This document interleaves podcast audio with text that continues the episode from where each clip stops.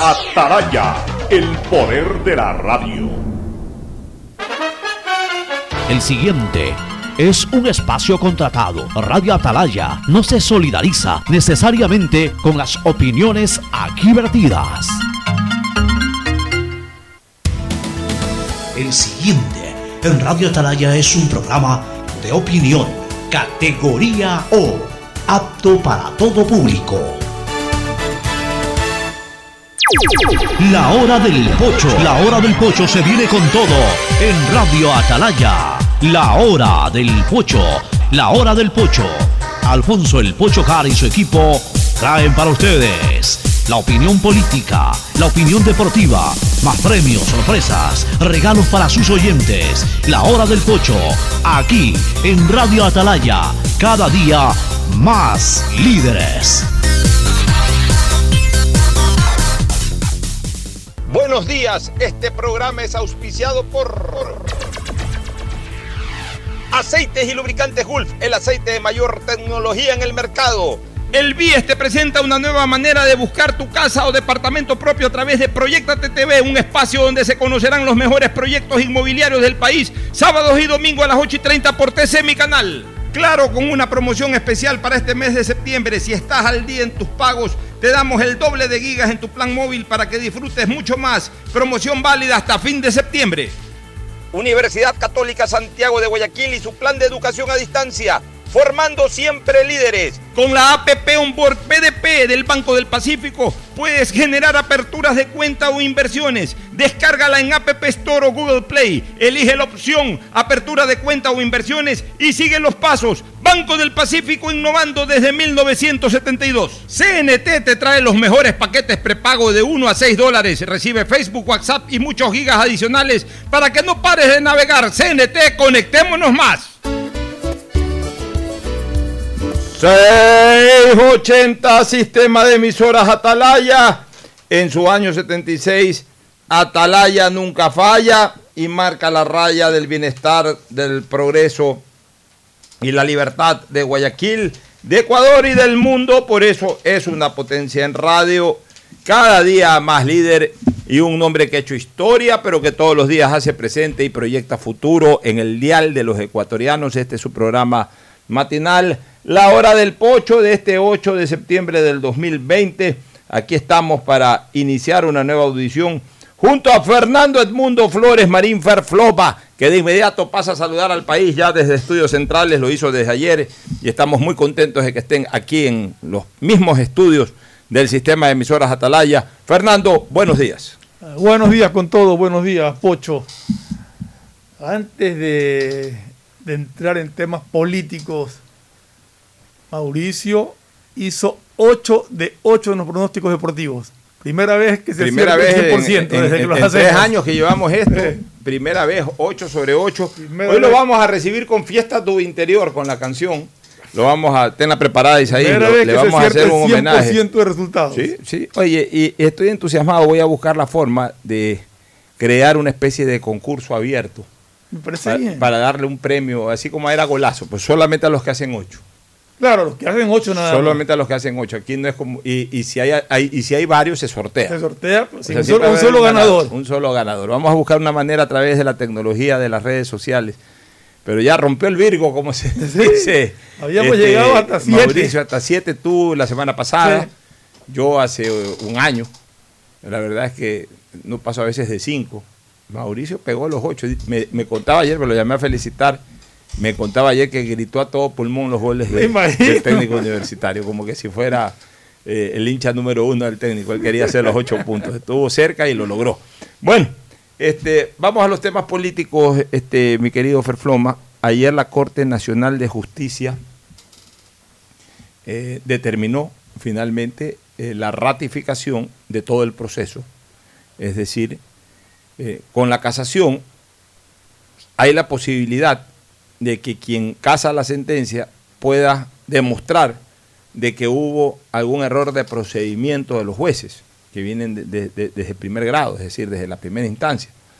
Pero también, cuando tú haces casación, eres condenado y haces casación, también se da el otro riesgo de que los jueces de la más alta instancia en este caso todos fueron jueces de la Corte Nacional, pero en un, juicio en donde no hay fuero de corte, eh, la casación es exclusiva para los jueces de la Corte Nacional, por eso se le llama los jueces de la más alta instancia, ratifiquen que todo estuvo bien hecho, de que no hubo error de procedimiento ni de aplicación de normas, por tanto es una especie como de aval, no es una especie, es un aval definitivo a que en ningún momento ni se afectó el Estado de Derecho, ni se afectó la seguridad jurídica en el proceso, en este caso para el señor expresidente Rafael Correa y al resto de sus eh, eh, compañeros de, régimen. Sí, Poche, pero yo lo que creo, que lo que han buscado, eh, o sea, ellos sabían y saben que, que esta sentencia iba a quedar ejecutoriada.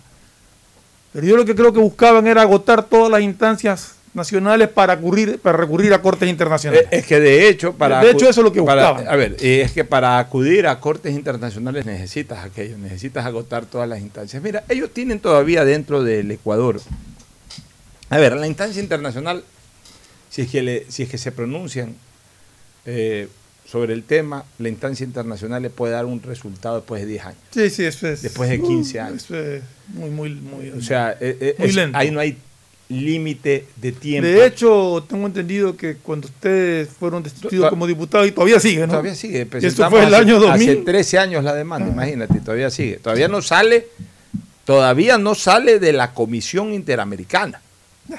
O sea, todavía ni siquiera ya hay una resolución de la Comisión Interamericana para ir a la Corte de San José, porque al final de cuentas quien dicta sentencia en temas internacionales relacionados con derechos humanos es la Corte de San José. La Comisión Interamericana es como eh, la sustanciadora de un, eh, primer, de un, informe previo. Para ese informe previo llevamos 13 años. O sea, olvídate, temas internacional, olvídate. Vamos a los temas, a los, a los recursos nacionales que, pueden presentar el, eh, estos señores. A ver, primero todavía la sentencia no está ejecutoriada y va a demorar un poquito en ejecutoriar. no está ejecutoriada porque no ha sido notificada por escrito. O sea, ya no puede cambiar. Ya no puede cambiar. Ya no puede cambiar, pero no, todavía no está ejecutoriada. O sea, todavía falta, primero que sea notificada por escrito. Una vez que sea notificada por escrito, esperar qué recursos horizontales se presentan. Por ejemplo, pueden pedir una revocatoria, pueden pedir una ampliación y aclaración, y lo, yo diría no lo más probable, lo 100% probable es que digan no hay nada que aclarar, no hay nada que revocar y no hay nada que eh, ampliar. Y con eso se acabaron los recursos. Entonces ahí corren, a partir de eso, o sea, después de la presentación de los recursos y después de la contestación de los recursos, calcúlale, mira, han ido bastante rápido. Calcúlale de todas maneras dos días para la notificación. Yo no creo que hoy día notifiquen. Sí, yo no. creo que hoy día notifiquen. Lo notifiquen el eh, viernes. Ah, que notifiquen que estamos hoy día. Estamos miércoles, martes.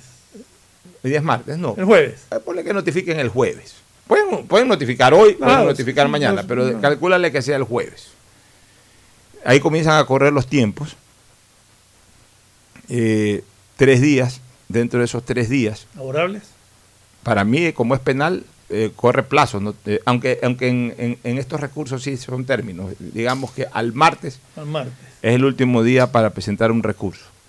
Ya, este, se presenta el recurso de ampliación, aclaración, revocatoria, etcétera, el martes. Dile que, yendo rápido a sí mismo, el siguiente viernes haya la respuesta de los jueces. este, este viernes, ¿qué día el viernes cae 11. 11. Estamos el 18. Ya, 18. Hay la respuesta de los jueces, diciendo que no hay nada que ampliar, y aclarar. Y de ahí corren tres días. De ahí corren eh, sábado, domingo, lunes, martes, miércoles. O sea, aproximadamente yo diría que esta sentencia, si es que fin de mes más o menos, más o menos se mueven rápido los jueces, en, en, unos 14 días más, en aproximadamente 15 días más, 15 días más, ya está ejecutoriada.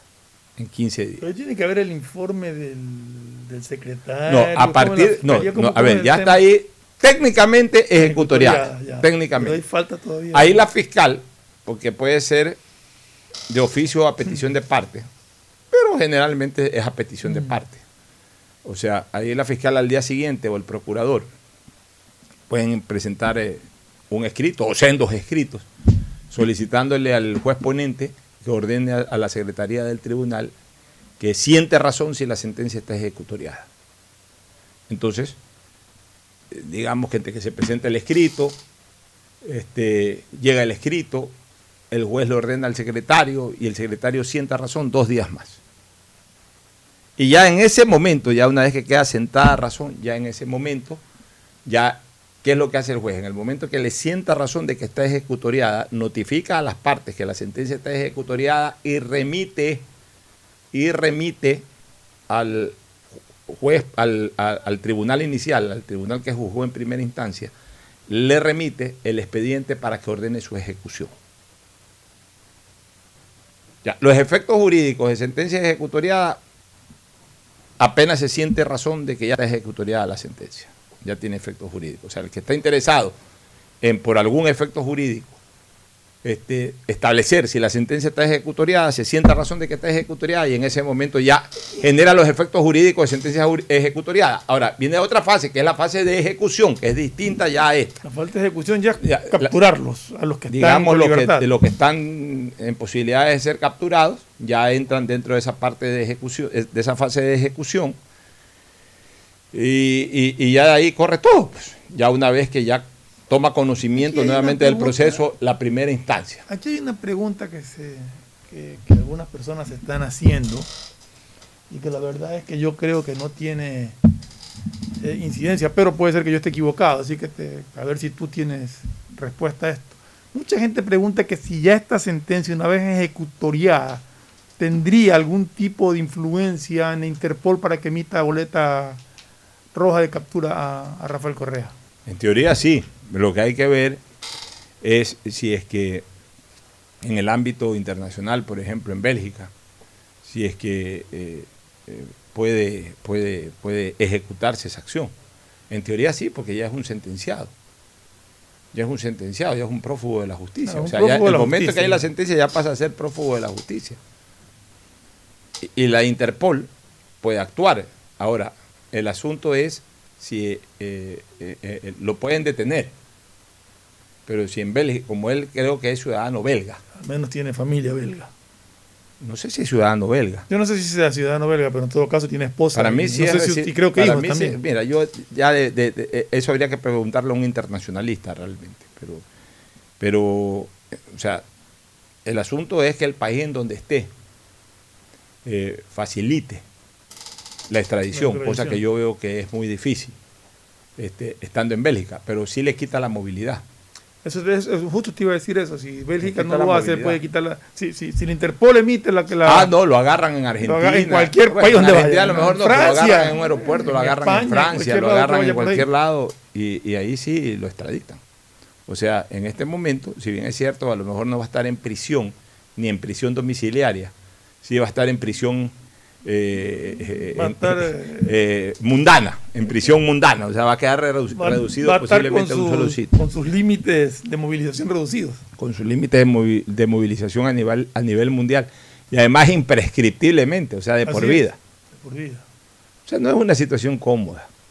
Bajo ningún. Entonces, mira, Sí, por, eso era, por eso era la inquietud ya, de lo él tiene, Interpol. él tiene, él tiene en este momento dos acciones, él o ellos, mejor dicho, ellos.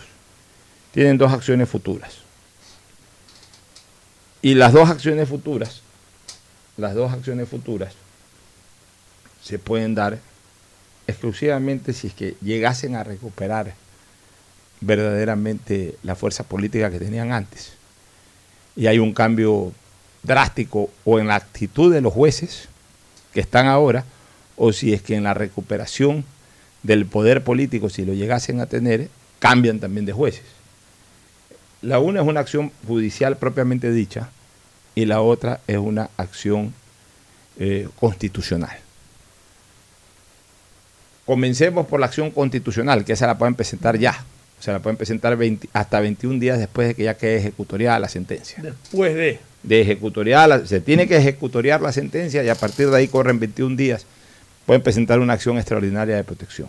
Eso es ante la Corte Constitucional. Eso es hasta la Corte Constitucional. Detalle importante, una acción extraordinaria de protección no corta o no frena la ejecución Claro, de la sentencia.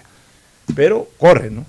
La presentan en secretaría, va a una sala de admisión, una sala de admisión revisa si es que eh, eh, cabe o no cabe, si es que cabe la admite para sustancial en algún pero- momento pero y- la- y, para que vaya a una sala sustanciadora y luego al pleno y que el pleno resuelva. Pero- Eso tampoco es tan rápido. Pero el tema de la Corte Constitucional lo que analizaría sería lo mismo que hizo, que hizo el Tribunal de Casación. sí, sí, que no hubo algún tipo de violación O sea, de- más o menos, básicamente lo mismo. Eh, eh, eh, en eso la Corte Constitucional de repente por ahí sí puede entrar un poquito más a la... A la, a la eh, es lo mismo, porque podrían entrar sí a la valoración de la prueba, a ver si las pruebas fueron eh, legítimamente obtenidas y todo ese tipo de cosas. La Corte Constitucional tiene un poquito, porque al final de cuentas eh, vela por principios constitucionales. El- la pero, Corte, pero la, la- Corte no entra a analizar el fondo del, de- no del entra, delito, no, es- no digamos. es- exactamente, pero sí puede entrar. eh, a ver, si tienes corte constitucional a favor o si tienes una mayoría por ahí a favor, se inventan de angas o de mangas cualquier, eh, cualquier argumento, cualquier motivación y te tiran la, te tiran la, la- la acción extraordinaria de protección a favor y con eso te, retrotraen algún punto del juicio. Ya. Si, no la, si digamos actúan en absoluto y legítimo derecho sin ningún tipo de presión ni a favor ni en contra, lo más probable es que encuentren que todo estuvo bien y a lo mejor ni siquiera hasta la admitan. Pero ojo, en el tema de la Corte Constitucional sí tienen un tema fatal, un, perdón, un periodo, un tiempo fatal. ¿Cuál es el tiempo fatal? Hasta 21 días después de ejecutoriada la sentencia. O sea, digamos que la tienen para el mes de octubre. Tienen eh, eh, término todo el mes de octubre para presentar una acción extraordinaria de protección. Suponiendo que en septiembre ya quede ejecutoriada la sentencia. Si la presentan en noviembre ya no pueden presentarla. Entonces, no es que la van a presentar después de seis meses, cuando vean que... No, no, no, no. Si no la presentan en 21 días después de ejecutoriada la sentencia, en ese momento no pueden hacer a- absolutamente nada ya. O sea, ya, ya, ya no tienen chance. Ya Pero aquí para- de oficio te rechazan la acción aclarar. extraordinaria. Una vez presentada la casación, o sea, para efectos de recurrir a cortes internacionales, no es necesario esto. No. Hasta la casación, nada Hasta la casación suficiente. Exacto. Ya. Y en el ámbito jurisdiccional, o sea, de la justicia ordinaria, les queda un último recurso, pero es un recurso súper extraordinario, no extraordinario. En el fondo o en la práctica es un recurso súper extraordinario, que es el recurso de revisión. Ya, el recurso de revisión tiene que darse varias características para un recurso de revisión. La primera característica para un recurso de revisión es que, por supuesto, la sentencia esté ejecutoriada e incluso esté ejecutada. Ya, ejecutada es de que, de que se inició la fase de ejecución, no necesariamente tiene que estar, por ejemplo, Correa preso, porque Correa... Ah, eso te ya, iba a decir. porque- ya. O sea, porque ya, ya esté dentro, ya esté, ya esté dentro de la acción de ejecución de la sentencia, tien- tienen que darse, tienen que darse esos protocolos o esos requisitos. Pero además hay un requisito fundamental para un, eh, recurso de revisión, que tienen que apare- aparecer hechos o evidencias absolutamente nuevos que demuestren que la sentencia no es que fue mal tomada por error de los jueces, sino por el no conocimiento de ese hecho nuevo o que evidentemente tiene relación directa con, con el acto por el cual se los acusó y en el cual no fueron responsables. O sea, voy a poner un ejemplo más sencillo. Accidente de tránsito. No, más que accidente de tránsito. Matan en la esquina aquí a alguien. Tú en este momento sales de la radio, te acercas a la esquina y ves ahí la pistola del asesino que la dejó botada y el muerto. Ya te asustas, llamas en ese momento al 911, cometes el error de coger la pistola, dejas eh, impregnadas ahí tus huellas digitales en la pistola, le borras la huella al verdadero asesino, no hay cámaras en ese momento, llega la policía, ve a, a, la persona ahí que está eh, eh, muerta, te ven a ti con la pistola en la mano, te interrogan, por ahí te inician una investigación, aparece un malqueriente dice que no, sí, que él, él pasaba por la esquina y vio que tú le disparaste. Las pruebas dactilares dicen de que eh, tú fuiste el poseedor en última instancia de esa pistola. Eh, Todo te inculpa. Se inicia el proceso, te, formulan cargos, tienes un dictamen fiscal, eh, acusatorio, te llaman a juicio, pasas por las tres etapas, no tienes cómo defenderte y resulta que te acusan y te sentencian eh, ya en la última instancia y pasando la casación te sentencian de que eres culpable. Como estás ahí hasta con prisión preventiva, comienzas a pagar tu, tu culpa, tienes 10 años de prisión. Al año, en una batida, detienen a un, a un grupo de delincuentes y resulta que ahí está el delincuente que mató a esa persona y en la investigación ese delincuente aflojado y dice yo maté a esta persona en la esquina de Radio Atalaya hace un año y pico atrás.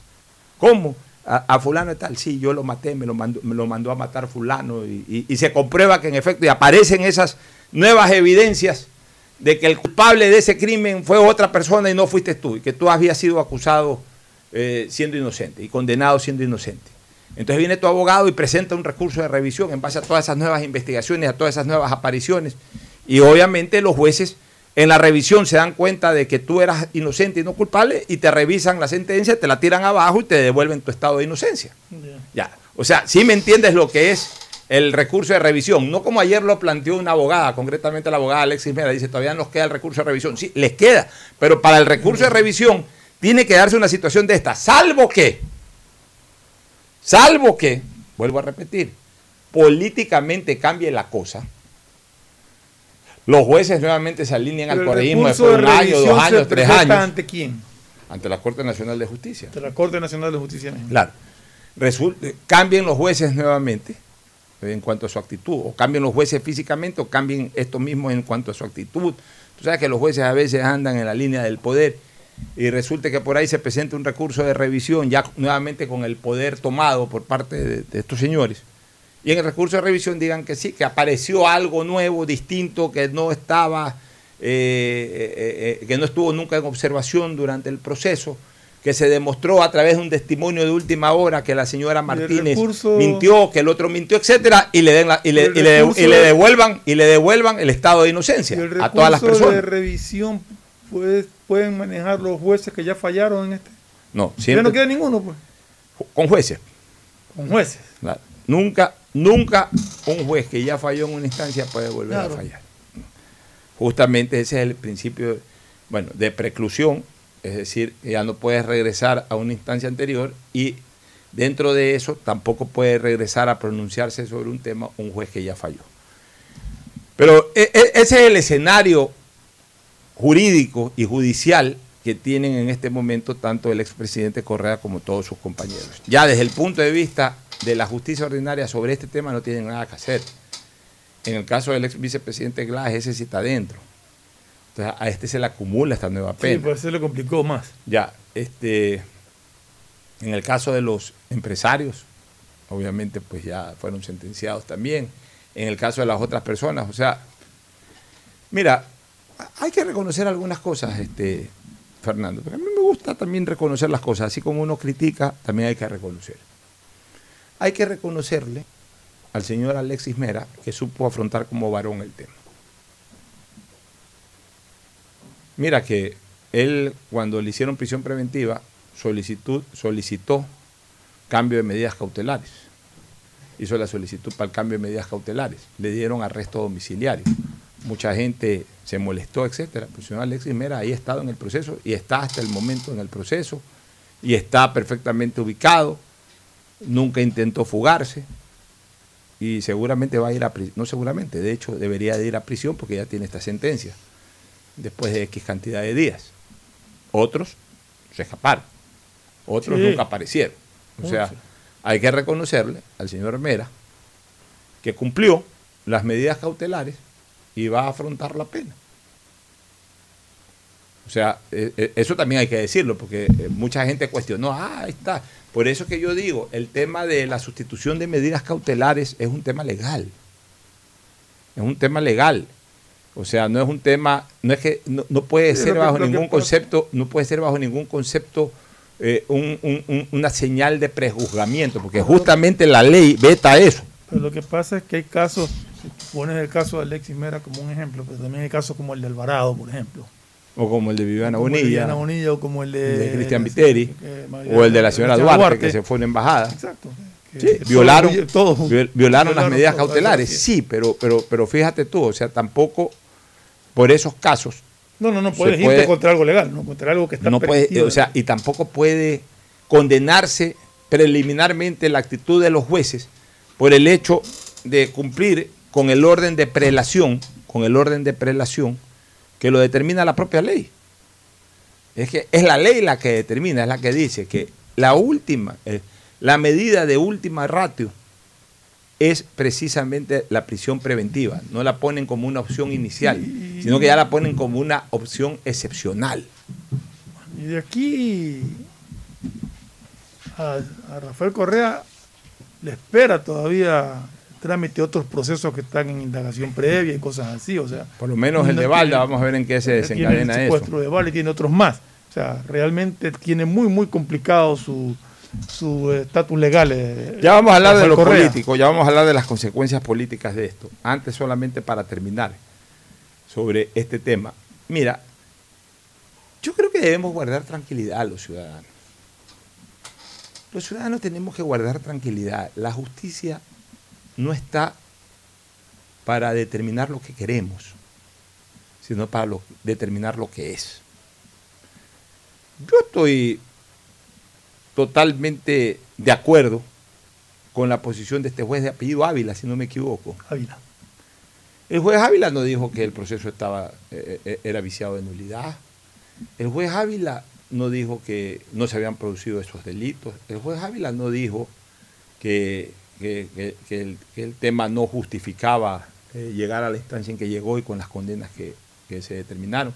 Pero ya mucha gente eh, inmediatamente se asustaron, se alteraron, o sea, la gente también esto lo ve con un estado de ánimo y, no tienen el menor el, mejor, eh, el menor eh, recato posible para destruir la honra de las personas y comenzaron a sacarle fotos y a decirle una serie de improperios a este juez.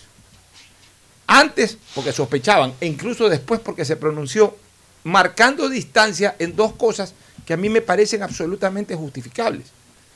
¿En dónde él marcó distancia? En que para él la pena no debe ser de ocho años, sino de seis años. Está dentro del rango de lo que es cohecho, él habrá motivado el por qué considera que debe ser seis años. Creo que por el código anterior.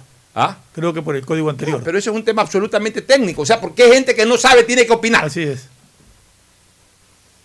Es como que mañana tu carro se para en media calle y alguien diga, puchica, este, y el mecánico venga y diga es tal cosa y alguien, no, no, no, es tal, no tiene la menor, nunca ha abierto un capó de un carro e insulta al mecánico porque el mecánico dice que tal, o sea, ¿por qué tienen que opinar de algo que no saben técnicamente? Y lo segundo, que es en donde yo estoy eh, totalmente de acuerdo, es en el pronunciamiento que tuvo sobre Cristian Viteri y sobre Viviana Bonilla. El juez sí marca una diferencia en el tema de Cristian Viteri y Viviana Bonilla, señalando que ellos son partícipes del tema posterior a la ejecución del delito. Y eso yo sí creo que fue siempre evidente. Ellos fueron parte de una campaña electoral a la que le llegó ese dinero después de que recogieron el dinero y todo. O sea, ellos no son parte en sí del cohecho. Y creo que también discrepaban el tema de, uno de los acusados, de, de los empresarios acusados, que señor Hidalgo, si no me equivoco es el apellido, que supuestamente eso era empleado nada más, que no tenía nada que ver en la trama, según, según escuché un audio de... Y de, hecho le redujeron considerablemente la pena.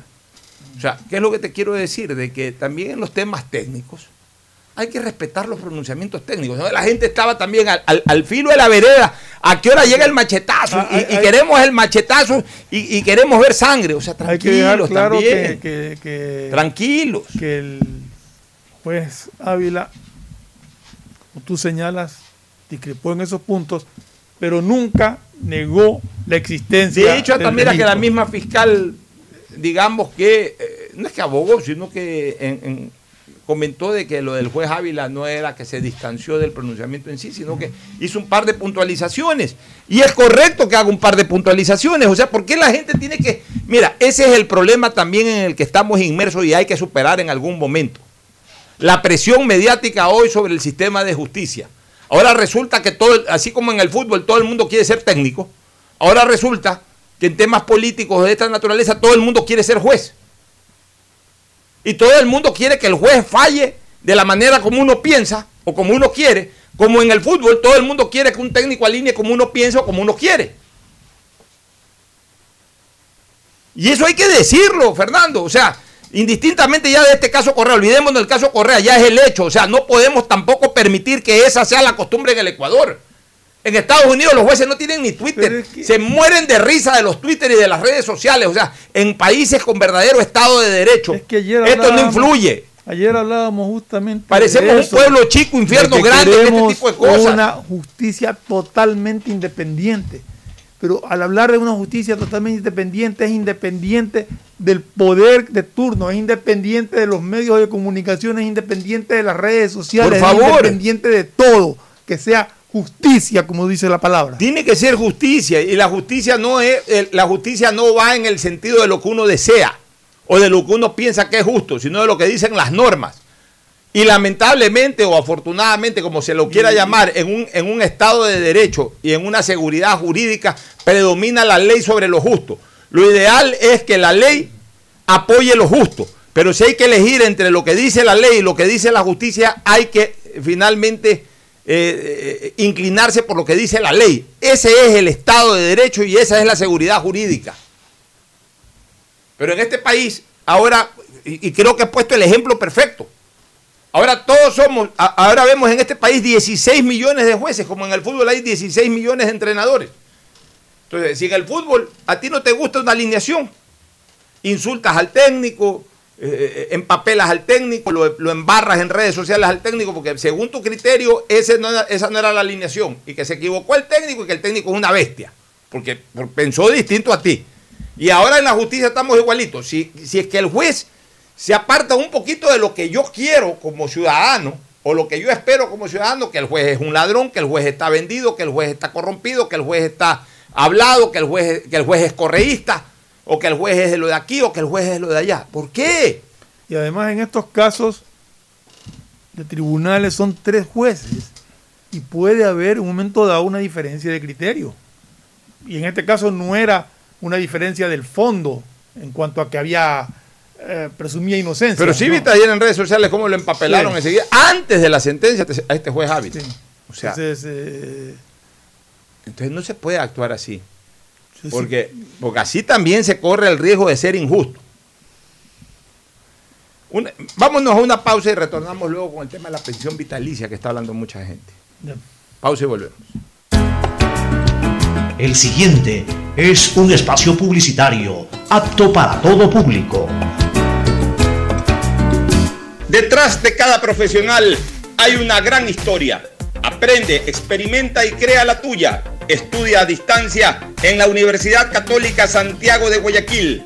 Contamos con las carreras de marketing, administración de empresa, emprendimiento e innovación social, turismo, contabilidad y auditoría, trabajo social y derecho Sistema de Educación a Distancia de la Universidad Católica Santiago de Guayaquil, formando líderes siempre. El BIES presenta una nueva manera de buscar tu casa o departamento propio cómodamente donde estés. Proyectate TV, un espacio donde se conocerán los mejores proyectos inmobiliarios del país, con información detallada para tomar la decisión de tener tu casa propia Precalifica para el préstamo hipotecario a través de la web de Proyectate y otras facilidades que tienes como afiliado en el BIES. Proyectate a cumplir tu sueño de tener casa propia con el BIES. Proyectate TV, sábados y domingos a las 8 y 30 de la mañana por TC Mi Canal.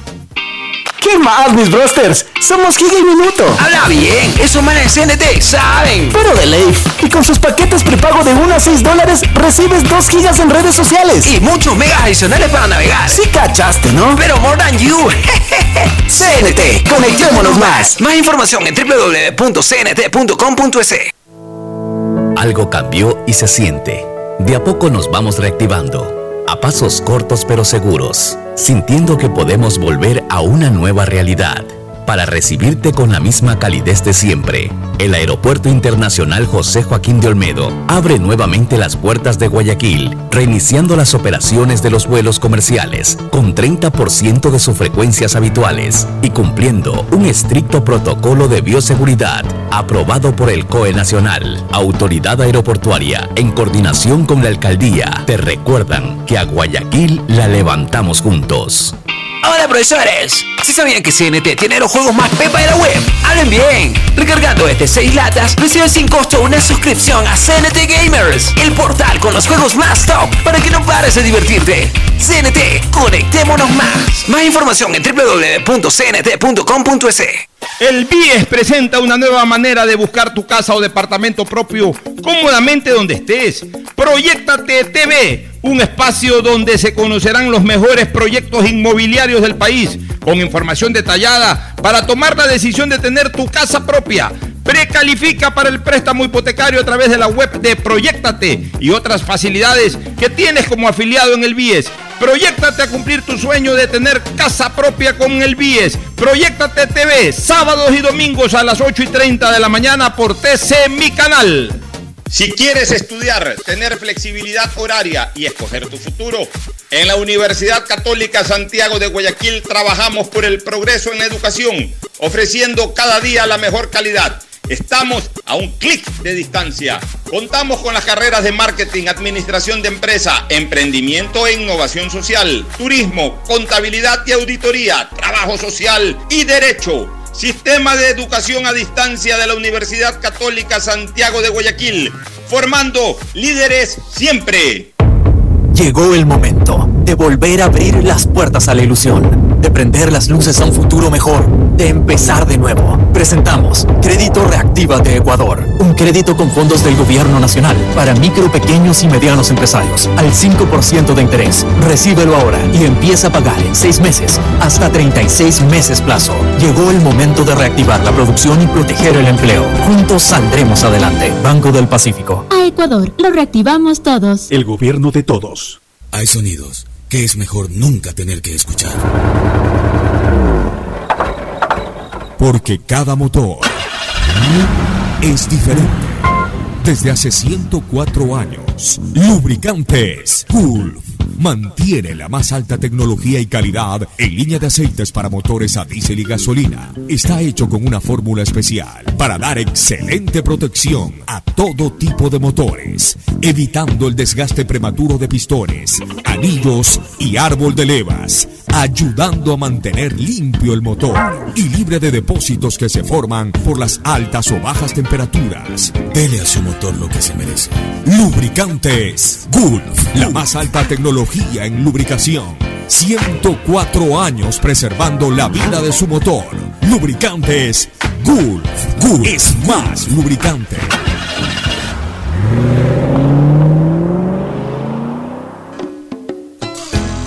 Fin del espacio publicitario.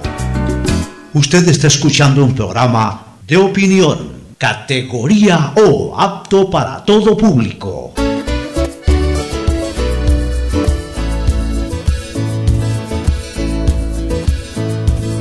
Camino sobre tu piel morena y siento tu latido.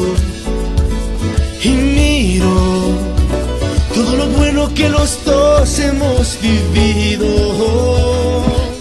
Bueno, retornamos. Hablemos un poquito sobre lo que mucha gente ya comenzó a preguntar. Me han hecho tres o cuatro consultas. Me parece interesante tratarlo. El tema de las pensiones vitalicias. Acuérdese, eh, amigo oyente, acuérdate tú también, Fernando, que en esta sentencia hay dos personas con pensión vitalicia. El uno es Jorge Glass eh, y el otro es Rafael Correa. Pero Jorge Glass ya tiene sí. sentencia ejecutoria Está bien. caso anterior. Pero acuérdate tú. No es novedad. Ya, acuérdate tú que entró un proyecto de ley que nunca se lo, nunca, nunca se lo aprobó. Ajá sobre el tema de pensiones vitalicias. Y yo en algún momento te dije a ti, antes de la pandemia, cuando recién se estuvo presentando ese proyecto de ley, que entiendo que no se lo aprobó, que entiendo que no se lo aprobó, habría que confirmar si se lo aprobó o no por parte de la Asamblea. Pero de lo que conozco todavía no se lo ha aprobado. Te dije que en el caso de Jorge Glass no cabía la retroactividad ante un proyecto de ley presentado después de aquella sentencia, pero te dije que si se presentaba el proyecto y se aprobaba el proyecto y se convertía en ley de la República, que es lo que tenemos que confirmar si ya se aprobó y se convirtió en ley de la República o no. Y luego venía una segunda sentencia ejecutoriada. Ahí sí, en ese momento ya aplicaba. por razón de la segunda sentencia ejecutoriada se le, ejecutoriada se le aplicaba y, obviamente ya dejaba de recibir eh, eh, su pensión vitalicia.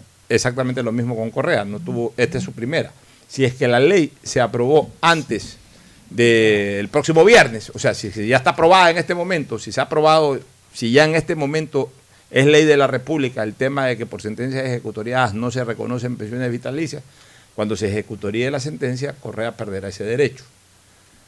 Pero si es que, si es que se ejecutaría la sentencia y no se ha aprobado ese proyecto de ley, que es lo que hay que confirmar, yo voy a preguntar hoy día en la Asamblea, voy a mandar a preguntar en la Asamblea si se aprobó o no, y se ejecutaría la sentencia sin que ese proyecto de ley haya sido aprobado y por tanto sin que haya existido la reforma y la ley anterior permanece todavía vigente, a Correa, cuando se le apruebe el proyecto de ley de cambio de pensión vitalicia, no se le podrá quitar la pensión. Pero en esto de las pensiones vitalicias hay tantas cosas que corregir. Y me parece absurdo y ridículo, y soy frontal en decirlo, absurdo y ridículo, que a personas que están condenadas y sentenciadas por atracar fondos públicos, encima el Estado tenga que pagarles una pensión Ya, vitalicia. entonces ahí yo te hago la pregunta. ¿Es justo o no es justo eso? No es justo, pero es legal. Entonces, en un Estado de derecho y en la lo seguridad tú- es lo que jurídica, lo que decías dije hace un rato, sí. un rato atrás, prevalece lo legal sobre lo justo. Ese es un ejemplo, por ejemplo, pero es lo legal. O sea, sí, ¿por, qué? Porque la ley no tiene eh, no hay retroactividad de la ley, o sea, la ley no puede ser retroactiva. Sí, pero tú no puedes hacer leyes tan mal hechas como Bueno, esa. pues se las hicieron, o sea, digamos incompletas o que con el pasar del tiempo te das cuenta que Nunca se imaginaron o sea, cómo iba a pasar. Por eso te digo, hay que averiguar si la, la asamblea que tú ha tenido ese proyecto de ley adentro, si ya lo evacuó, o sea, tampoco yo quiero ahorita Claro. dispararme contra la no asamblea. sabemos si lo puede Porque realmente con esto de la pandemia y todo, uno perdió un poco el hilo de lo que aprobaron, lo que no. Además aprueban tantas cosas, a veces hasta eh, superfluas, que realmente no recuerdo si es que ya eso fue aprobado o no. Porque la otra pero, cosa- pero, pero vamos al supuesto de que no haya sido aprobado. Vamos al, vayamos al supuesto de que no haya sido aprobado. Si hay una salida para ese tema, tanto con el uno como con el otro. ¿Y cuál es la salida legal? No le puedes negar el derecho a la pensión vitalicia si no está en la ley. No se lo puedes negar. Pero hay una salida. Hay una sentencia que se va a ejecutoriar y que ordena una reparación al Estado. Sí. Y quien le paga es el Estado. Claro. Y la pensión vitalicia, si bien es cierto es un derecho adquirido, no es un tema inembargable porque no es sueldo ni es pensión jubilar. O sea, abona la deuda con el. Sí, señor. Ahí lo que tienen que hacer es, a ver, ¿cuántos son los sentenciados? Este, ¿Cuántos son? 15, ¿no? 16. 14 millones para 16. Tocan más o menos a un millón de dólares por persona. En 30 años que viva Correa, son 30 años de pensión vitalicia, ahí está pagado más o menos el millón de dólares. Porque la pensión debe ser más o menos unos 4 mil dólares. 4 por mil, 5 mil dólares, sí. Ya, multiplica eso por año, son 50 mil. 60 mil, 50 mil. En 10 años son 500, en 20 años son un millón de dólares. Ahí está pagado, del uno y del otro. Sí. Es que hay que encontrar una solución, pero no puede ser que el Estado Pero la, tenga que ya, pero la No, solución... dentro de estos parámetros legales que estamos hablando, ¿no? Claro, pero la solución no puede ser, ah, este, si es que no ha sido aprobada la reforma de pensiones vitalicias para mandatarios, la ley no podría, después de que se ejecutaría la sentencia, aplicar un concepto retroactivo. En algún momento nosotros analizábamos el tema de las pensiones vitalicias y no sé si tú recuerdes que yo sostenía que las pensiones vitalicias para los expresidentes o vicepresidentes de la República debería de ser a partir de los 65 años, una especie de jubilación, no mientras dijiste. tenga vida todavía activa laboralmente hablando. Y yo me sostengo en eso. Yo creo que debería de ser eso. Yo creo que y debería creo reformarse también, y creo también que no puede una persona, como el caso actual, ganar una pensión vitalicia por haber sido vicepresidente y otra pensión vitalicia por haber sido... No puede ser. No puede ser. Ni el tema, ni el tema puede ser por una sentencia ejecutoriada que no sea que haya perjudicado al Estado. Porque si mañana tienes un accidente de Y por si acaso, y- estamos claros de que en su momento el, presi- el vicepresidente de la República dijo que renunciaba a recibir la pensión. Eso es otra cosa. Y está bien que lo haya hecho. Pero no puede ser que eso exista. Eso Así tiene que es. ser corregido. Así es. Y otra cosa, dentro de la reforma, si es que no se la han hecho y en algún momento se la va a hacer, la sentencia ejecutoriada tiene que ser por actos eh, imprescriptibles de perjuicio al Estado. Exacto, de perjuicio al Estado. Perjuicio económico al Estado. Exacto. si, ma- eh, O sea, si mañana Si pasado. le metiste la mano al Estado, no le digas al Estado. Si mañana pasado un expresidente de la República tiene una sentencia ejecutoriada por injuria o por calumnias, que ahora es realmente, o sea, es- ese no es un tema para quitarle, puede, puede tener una sentencia condenatoria ejecutoriada, pero no es un tema que ha perjudicado al Estado, un tema más bien hasta de acción privada. Si mañana tiene un accidente de tránsito, No, por eso. o si mañana tiene una sentencia ejecutoriada porque después del ejercicio de la presidencia en un negocio perjudicó a alguien, eso es otra cosa, es un No, tema privado, Eh, igual es una acción de delito público. No, por eso, pero por eso decía al comienzo. es un delito de de acción que- pública, pero, pero que tiene que, que, que tenga que ver con el manejo del Estado, Exacto, con la por- por- responsabilidad en la exacto, administración por del fondos Estado. públicos. Por fondos públicos. De ahí por otras cosas puede tener sentencia ejecutoriada, no se le puede quitar estamos ese hablando de derecho. fondos públicos, de decirle metí la mano al Estado y ahora el Estado igual tiene que pagarme. Claro. O sea, no puede, si no le han aprobado las reformas a la pensión vitalicia y se ejecutoría en cuestiones de 10, 12, 15 días, como calculamos hace un rato, esta sentencia no puede tener efecto retroactivo sobre el tema Correa. Pero ahí hay una salida. El cobro De la indemnización. de la reparación. De la reparación, perdón. El cobro de la reparación. Y ahí sí está pagando la reparación. Es 14 millones de dólares, me parece que es la reparación. Sí, 14 pero tampoco los va a pagar todos Correa. Si Ah, no, son no, 15 pero digo, ese es el- sentenciados. el- no, pero ese es el monto de reparación. Ese es el punto de Que reparación. sale más o menos a casi un millón de dólares por cabeza. Ya, ahora vamos a la parte política, las consecuencias de todo esto. A ver, yo diría de que habría que en algún momento dejar que se asiente esto, una semana por lo menos, y, y esperar una encuesta alrededor. Yo te soy sincero, no estoy seguro de en este momento cuál es la reacción El- el- mayoritaria de la ciudadanía, mayoritaria. No Pero el, estoy hablando de lo que expresi- uno ve no, en redes no, pero el sociales. presidente Correa ya dijo que ahora estaban empeñados en meter la mayor cantidad de asambleístas para revertir todo esto. O sea, apuntan a lo que hace un momento Sí, dijimos hace unos días atrás. Eh, para mí siempre estuvo claro. eso. Exacto. Ya. Pero, pero sí vale la pena en algún momento hacer una encuesta para conocer cuál es la reacción mayoritaria. La encuesta yo siempre digo, los médicos que me escuchan, Antonio Martínez y otros médicos que suelen sintonizar mucho este programa, la encuesta es como el examen de sangre. Si te ven un poquito amarillo, hazte un examen de sangre, si ya te ven las enzimas hepáticas altas, te ven bilirrubina alta, pucha, tienes hepatitis. O sea, eh, eh, esa es la encuesta. La encuesta es como un examen de sangre para hacer un diagnóstico un poquito más veraz o más acertado. Este, hay, hay- hay los dos caminos. Hay el camino de que se considere de que todas estas decisiones judiciales fueron bien tomadas y haya terminado de generar decepción en el, incluso en sectores cercanos al correísmo. Y eso haga que disminuya más o disminuya el apoyo al correísmo en, en la candidatura del señor Arauz. Esa es una, esa es una alternativa. La otra alternativa es de que se lo sienta totalmente ya alejado y débil del poder a Correa. Y la gente, por un lado puede ser sentimentalista, pero por otro lado también es presentista. Ya este, a rey- tú sabes que de toda la vida siempre predominó la famosa frase a rey muerto, rey puesto. Y, y sí, ya la gente, mira, ya, ya se acabó esa época, ya se acabó desde hace mucho tiempo, sí, eh, es un sentir que se acabó esa época de, de la melancolía o de la, la única solidaridad que puede generar la gente es en la muerte. O sea, el, el único, a ver, si hay preso malo, no hay muerto malo. Exacto. Si hay preso malo, lo que no hay es muerto malo. Es, es lo único Y que, que- que genera y- solidaridad. y el voto- Puede ser que un muerto y el no haya sido me- bueno en vida, pero cuando se muere la gente dice, pucha, pobrecito. No, y el, voto te lo dan por pésame, no porque está. Y el voto te lo dan por un pésame ante la- una muerte, la muerte, real. Ya, pero no tanto por lo otro. No por lo entonces, otro, así es. entonces, cuidado, ya lo ven totalmente alejado del poder a, a Correa, la gente es presentista, dicen, sí, Correa fue, pues ya no es, sí, también algo ha de ser cierto, lo que, lo que lo han involucrado, puede perder fuerza.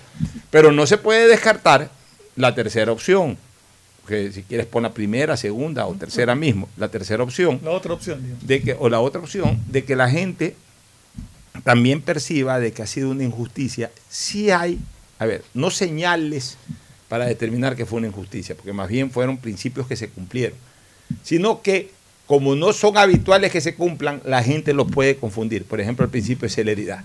La gente sí puede decir, pero mira, qué rápido que fue esto y fue justo antes de la inscripción. O sea, ellos están manejando también eso.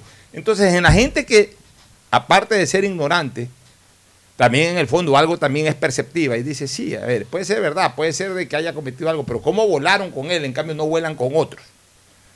Entonces, sí, eh, pero- puede ser de que también, una masa humana eh, cercana a Correa o que siempre ha votado o que vota por Correa, más bien ahora se, eh, se empingue más y diga, no, esta injusticia no la vamos a permitir Pero y con el voto lo vamos a rechazar. En ese caso de, de la candidatura de Correa hay que ser claros, no es, no es no solamente la sentencia ejecutorial. Él ya no podía ser candidato porque no aceptó presencialmente su candidatura, Sí, como él mismo lo dejó establecido. está bien. Y pero- aparte de eso, yo vengo sosteniendo, tú creo que no estás completamente de acuerdo, hay otras personas, abogados, que los he leído que, que piensan igual, de que si su única función, en una- eh, primero en la papeleta unipersonal, que tú sí estás de acuerdo, y lo otro que si la única función del vicepresidente es reemplazar al presidente, él no puede ser electo. Sí, pero, pero escúchame, o sea, yo, yo sí quisiera en algún momento ya fuera de esto, fuera de esto, fuera del tema correísta. No, no, no, estamos yo, hablando Yo sí quisiera tener algún momento un foro en donde poder hablar con colegas. Revisar todas estas ¿Por cosas. qué? ¿no? Porque definitivamente tiene que haber Porque- una aclaración en la norma constitucional. Porque tiene no va a ser el- específico. pu- puede darse caso en el Porque en futuro, no, segundo no lugar, de yo Correa, te- sino de yo- yo cualquiera. te puedo decir, ya fuera del tema Correa, como un, como un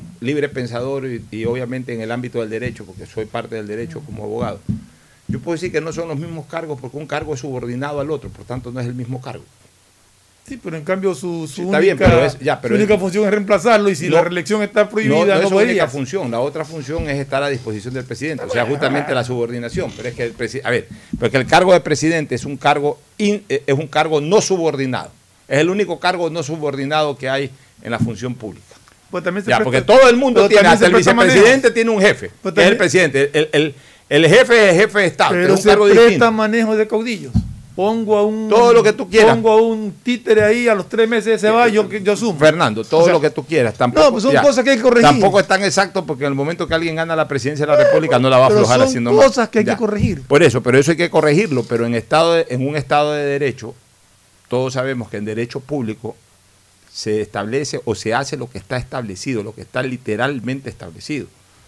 Entonces, de hecho, el espíritu, Pero es una misma elección. escúchame, el espíritu del legislador cuando hizo eso de no reelección es que una persona no tenga ninguna posibilidad de ocupar, ninguna posibilidad de ocupar más de dos veces el mismo cargo, ninguna posibilidad. Y ahí hay una posibilidad. O sea, en cuanto al espíritu sí estamos de acuerdo, pero en cuanto a la norma, la norma lamentablemente no es clara y es discutible.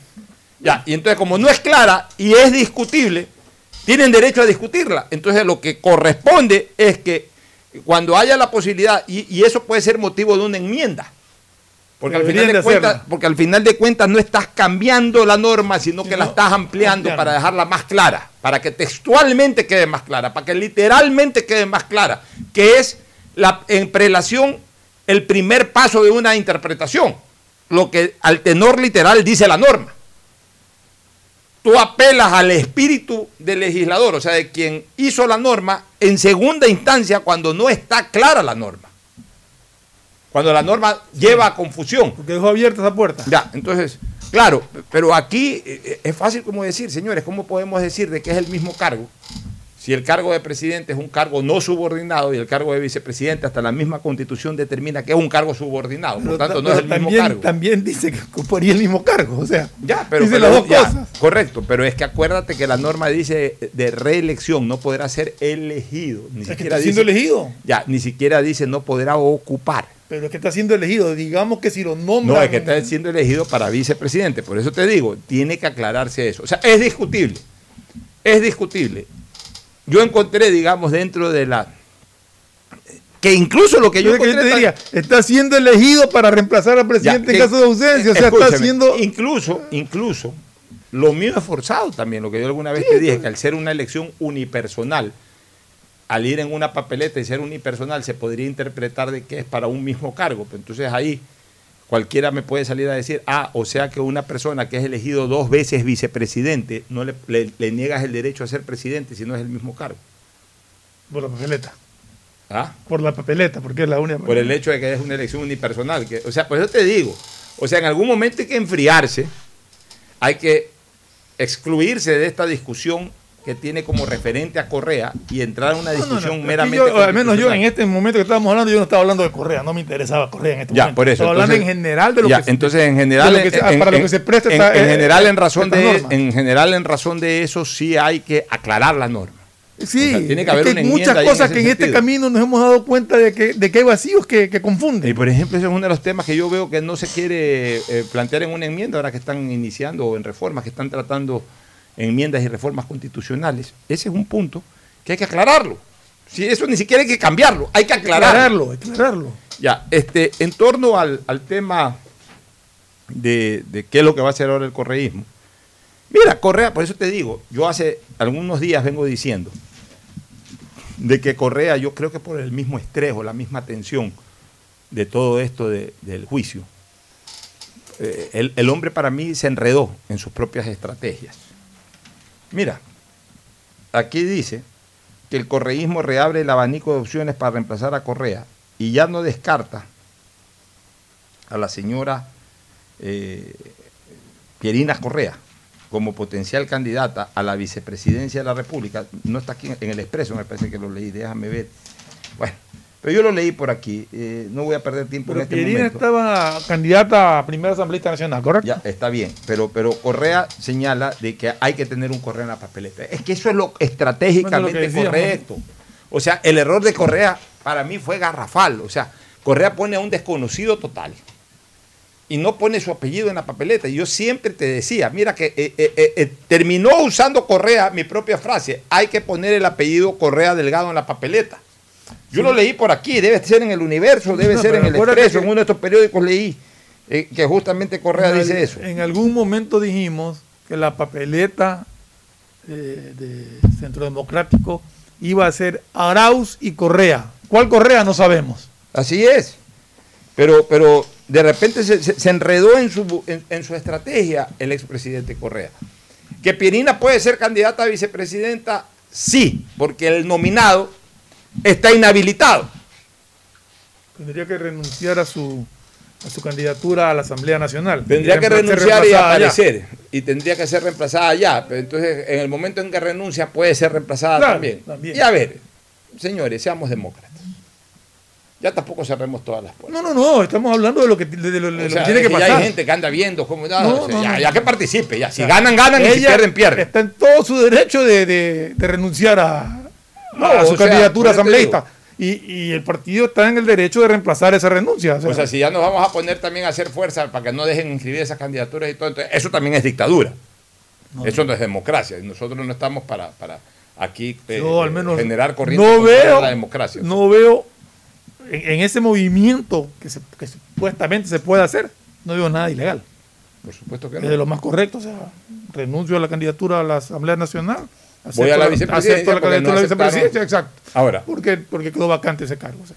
ahora Esa- todo esa- obviamente bajo lo que determina el reglamento y la ley. Yo no estoy Lógico. empapado de lo que dice el Lógico, reglamento al sí. respecto.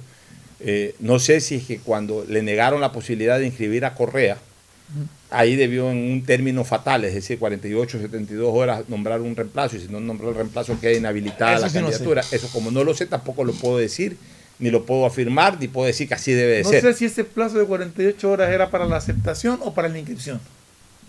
Por eso, por eso, o sea, si es que no se veían obligados a reemplazarlo en el momento que no, porque además es un caso, es un único caso. Porque a ver, porque en esta fase inicial reglamentaria, 100% reglamentaria, de que te nombren en primarias y que tú aceptes la A candidatura. ver, pero aquí, que quede claro. aquí- solamente hubo un caso distinto. Pero, sí, pero es que aquí, que quede claro porque mucha gente capaz se confunde. Aquí no se inscribieron candidaturas. No. Aquí se aceptaron nominaciones. Entonces, ¿qué, puede, qué, qué- qué ha pasado? Que todo el mundo fue nomi- o sea, todos los que han sido nominados, todos fueron y aceptaron. Solamente hay un caso. Entonces, ese caso, ¿cómo se soluciona ese caso? Yo supongo que en el momento de la inscripción. A ver, señores, este, eh, y es más, En- Puede pero eh, mi pregunta es, en ese caso, ¿cómo solucionan? Y, y debe de haber algún, algún artículo legal que lo, que lo diga. ¿Cómo solucionan el no haber sido elegido en las primarias? Porque las primarias eligieron a alguien que no se presentó a aceptar el cargo. ya, entonces ahí es muy fácil. o sea, se- eh, digo yo, el correísmo va con, con- con la inscripción presidente Arauz, vicepresidente Rafael Correa. Ahí en ese momento el, el Consejo Nacional Electoral va a decir, el señor no puede Claro. por dos cosas ahora. No puede porque no aceptó la candidatura presidencialmente y además no puede porque en este momento ya tiene una sentencia ejecutorial. Cámbielo en 48 horas. Ah, ya, ok, cambio en 48 horas. Viene Pirina Correa, renuncia, ¿cómo lo- cómo- renuncia a, la que, a lo que fue nominado y se inscribe ella. Perfecto, está Pero habilitada. quedaría- pero la y, pregunta y- es, y lo mismo, alguien reemplaza a ella, que puede ser Pero ahí Abascal o puede ser otra quedaría en persona. libertad ese partido o ese movimiento de poner a la persona Claro. que ellos decidan ya sin primarias. Sí, pues por supuesto, porque ya no estamos en- además en etapas de primaria. Claro, ya no estamos. Porque es un hecho digo, posterior a las Tendría primarias. que buscar un reemplazo ya posterior a las primarias. Porque además, en las primarias, tampoco es que en las primarias eh, es muy rígido el tema de, de- de- de las habilidades o inhabilidades. No, No, lo que- es que se presenta a cualquiera. Sí, y a cualquiera, el, pero el- lo- el que, el que la mayoría dice pasa- ese va, ese va. Lo que pasa es que- Después se revisan las habilidades o pero, lo- inhabilidades. pero, pero supuestamente en las primarias hay un delegado del Consejo Nacional Electoral que establece a quienes, a quienes se nominaron. Es que, es que no hubo ese delegado justamente por este tema de la pandemia, por eso es que hubo la aceptación. Antes había el delegado, entonces ahí mismo te nominaban y ahí mismo aceptabas. O si te nominaban estando tú fuera del, del- del lugar donde te nominaron, entonces tenías que ir al Consejo Nacional Electoral a aceptar tu O sea, siempre hay que aceptar la candidatura. Claro, hay que aceptarla. Bueno, siempre de la época correísta acá, porque antes, antes no había ni primarias. pues antes tú llegabas el día anterior al, al cierre del proceso electoral e inscribías las candidaturas en tanto en cuanto vayas auspiciado por una En organización todo caso, política. yo creo que, que el momento en que se presente la candidatura, pues le van a dar el plazo, que creo que dice 48 horas, en algún lado lo leí, para que su candidato a vicepresidente sea reemplazado y ahí podría optarse por lo Así es. Vamos a una recomendación comercial para retornar con el segmento deportivo y con el triunfador absoluto del pronóstico, Mauricio Zambrano Izquierdo, que ayer pegó 8 sobre 8, la máxima calificación hasta el momento lograda en este, en este eh, tema de pronósticos que venimos ya desarrollando tres años. Nunca llegamos a 8. Fernando Flores y yo llegamos hasta 7. Ayer rompió el récord, es nuevo récord de pronósticos en la hora del pocho Mauricio Zambrano, además con el récord máximo de 8 sobre 8. Podrá ser igualado, pero mientras haya 16 equipos jamás superado. Pausa y volvemos. Auspician este programa. Aceites y lubricantes Gulf, el aceite de mayor tecnología en el mercado. Acaricia el motor de tu vehículo para que funcione como un verdadero Fórmula 1 con aceites y lubricantes Gulf.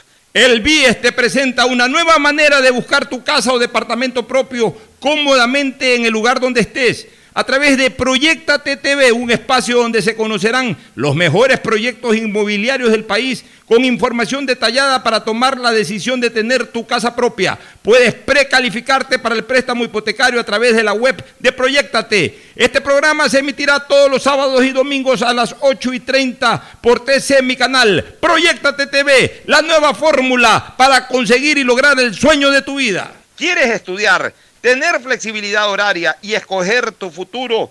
En la Universidad Católica Santiago de Guayaquil trabajamos para el progreso en educación, ofreciendo cada día la mejor calidad y para ello estamos a un clic de distancia. Escoge la carrera de tu vocación. Puede ser marketing, administración de empresas, emprendimiento e innovación social, turismo, contabilidad y auditoría, trabajo social y también derecho.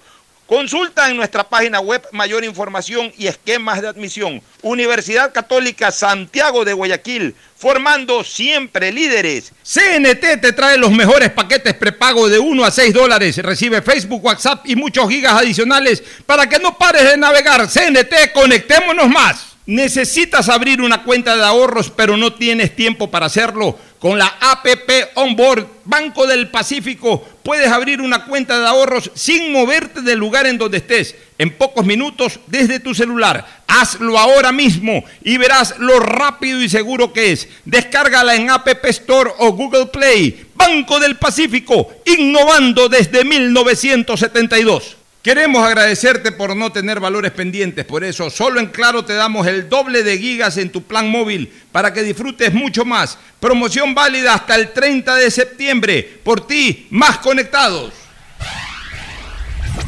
Estamos en la hora del pocho.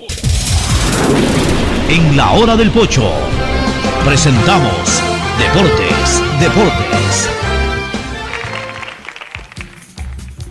Y vamos a estrenar eh, el segmento con, con una, con una canción muy festiva para festejarlo, dicho sea de paso y valga la redundancia, a Mauricio Zambrano Izquierdo y a su 8 sobre 8.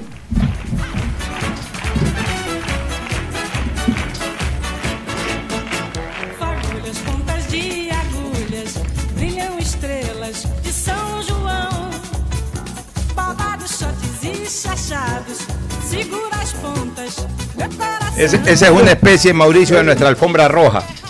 Eh, no le podemos poner una alfombra roja aquí, pero es el equivalente a nuestra alfombra roja.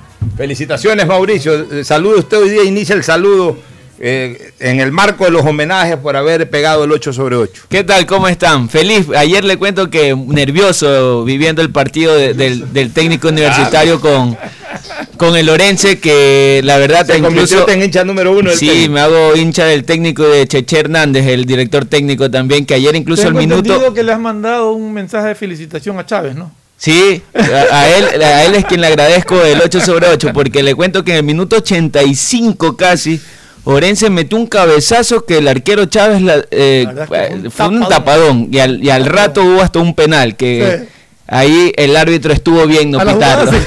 se- a jugada seguida fue el penal. Sí, y, O y sea, ya estuvo el- a punto Orense de empatar. Sí, sí, Sí, al sí, minuto, minuto. partido. Y, pero y, y se ganó 2 a 0, se ganó. se ganó y con 8 eso- sobre 8. 8 sobre 8, Mauricio. Pero que mantengas.